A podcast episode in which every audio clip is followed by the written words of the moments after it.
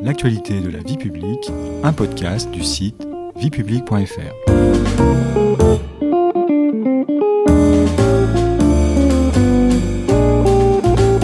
Bonjour à tous, bonjour Patrice. Bonjour Stéphanie. Dans le deuxième épisode de notre série consacrée à l'élection présidentielle américaine, nous vous avons expliqué à quoi servent les primaires et la façon dont elles fonctionnent. Dans ce troisième épisode, nous allons nous intéresser à la manière dont s'achève ce long marathon électoral lors des conventions nationales organisées par les deux grands partis démocrates et républicains au cours de l'été. Ce long marathon se termine en effet par la désignation du candidat vainqueur des primaires et par la constitution du fameux ticket présidentiel composé des futurs présidents et vice-présidents des États-Unis en cas de victoire à l'élection présidentielle. Yes, we can. Yes, we can.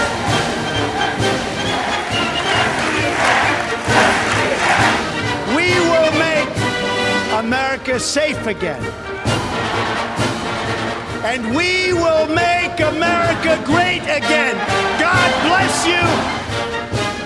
Tous les quatre ans, au cours de l'été qui précède l'élection présidentielle, le Parti démocrate et le Parti républicain organisent chacun dans un État choisi avec la plus grande attention par les stratèges du parti une convention nationale qui marque la fin des primaires et donne le coup d'envoi officiel de la campagne électorale.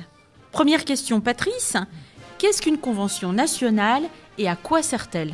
La Convention nationale, Stéphanie, est un événement qui s'étale en général sur quelques jours, organisé durant l'été, après les primaires, par les partis démocrates et républicains. La Convention a deux fonctions essentielles.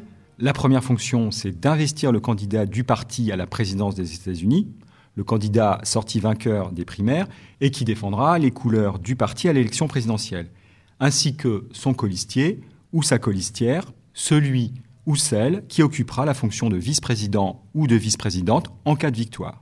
C'est le fameux ticket présidentiel dont vous venez de parler. La deuxième fonction, c'est d'établir et de voter le programme qui servira de base à la campagne électorale à partir du mois de septembre.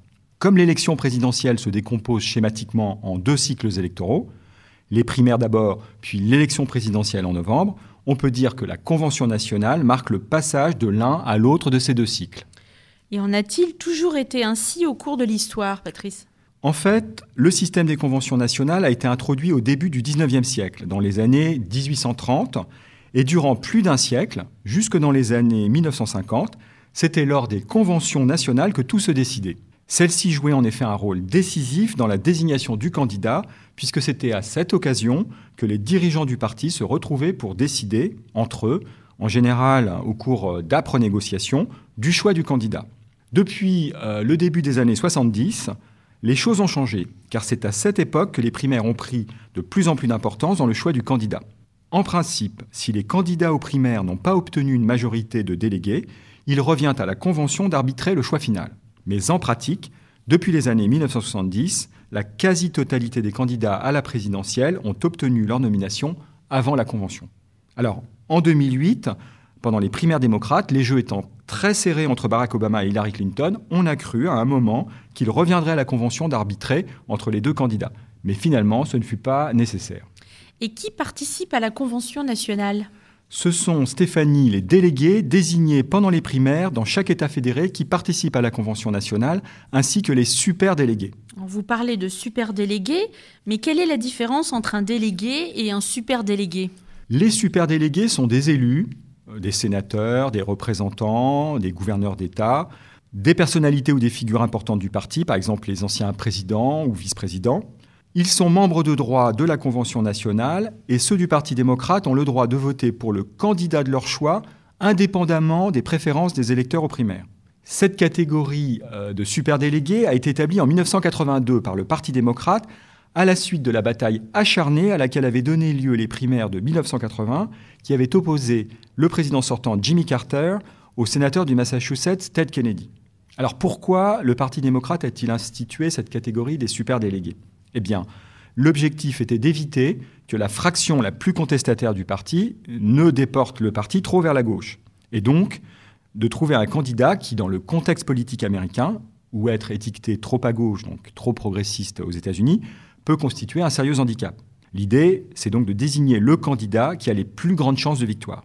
Cette année, par exemple, lors des primaires, le candidat Bernie Sanders a été considéré par la majorité des démocrates comme trop à gauche pour l'emporter face à Donald Trump. L'institution de cette catégorie de super délégués n'a-t-elle pas fait l'objet de critiques récurrentes?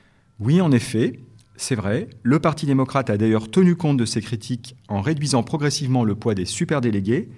Il les a même, en 2018, rebaptisés délégués automatiques, supprimant ainsi symboliquement le qualificatif de supériorité qui leur était attribué par rapport aux simples délégués.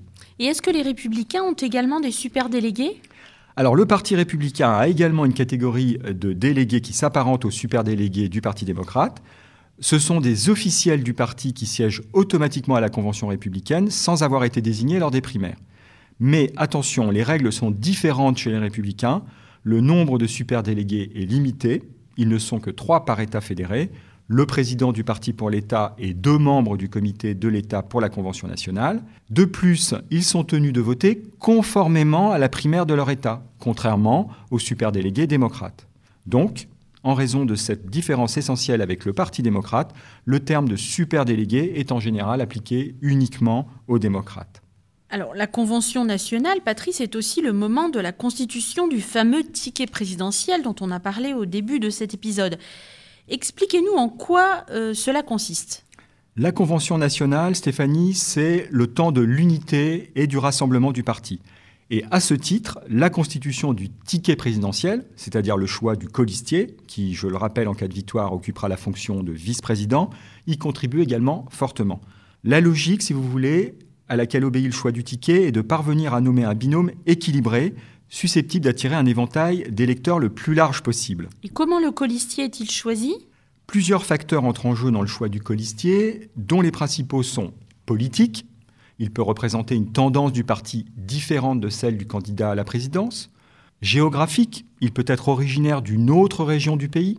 Un candidat démocrate de la côte Est sera par exemple associé à un colistier issu d'un État du Sud, comme en 1960, le ticket John Kennedy du Massachusetts et Lyndon Johnson du Texas. Un autre critère peut être euh, générationnel. Il peut appartenir à une autre génération que le candidat, moins âgé pour rajeunir l'image d'un candidat vieillissant, ou plus âgé afin d'épauler un candidat pouvant, aux yeux des électeurs, manquer d'expérience. Enfin, un autre critère euh, qui peut entrer en jeu dans le choix du colistier, celui du genre, comme cette année avec le choix par le candidat démocrate Joe Biden d'une femme, la sénatrice de Californie, Kamala Harris. Et dites-nous, Patrice, pour finir, quand ont eu lieu les conventions nationales en 2020 cette année, Stéphanie a été très particulière puisque les conventions nationales, dans leur format traditionnel, ont été annulées en raison de la pandémie de Covid-19 pour être remplacées par des conventions complètement ou en partie virtuelles qui se sont tenues toutes les deux au mois d'août.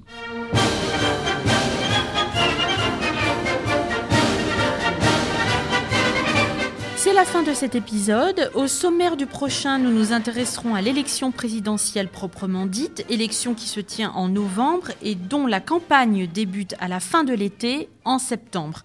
Si vous avez apprécié cet épisode, n'hésitez pas à nous suivre sur votre plateforme d'écoute de podcast préférée et à vous y abonner.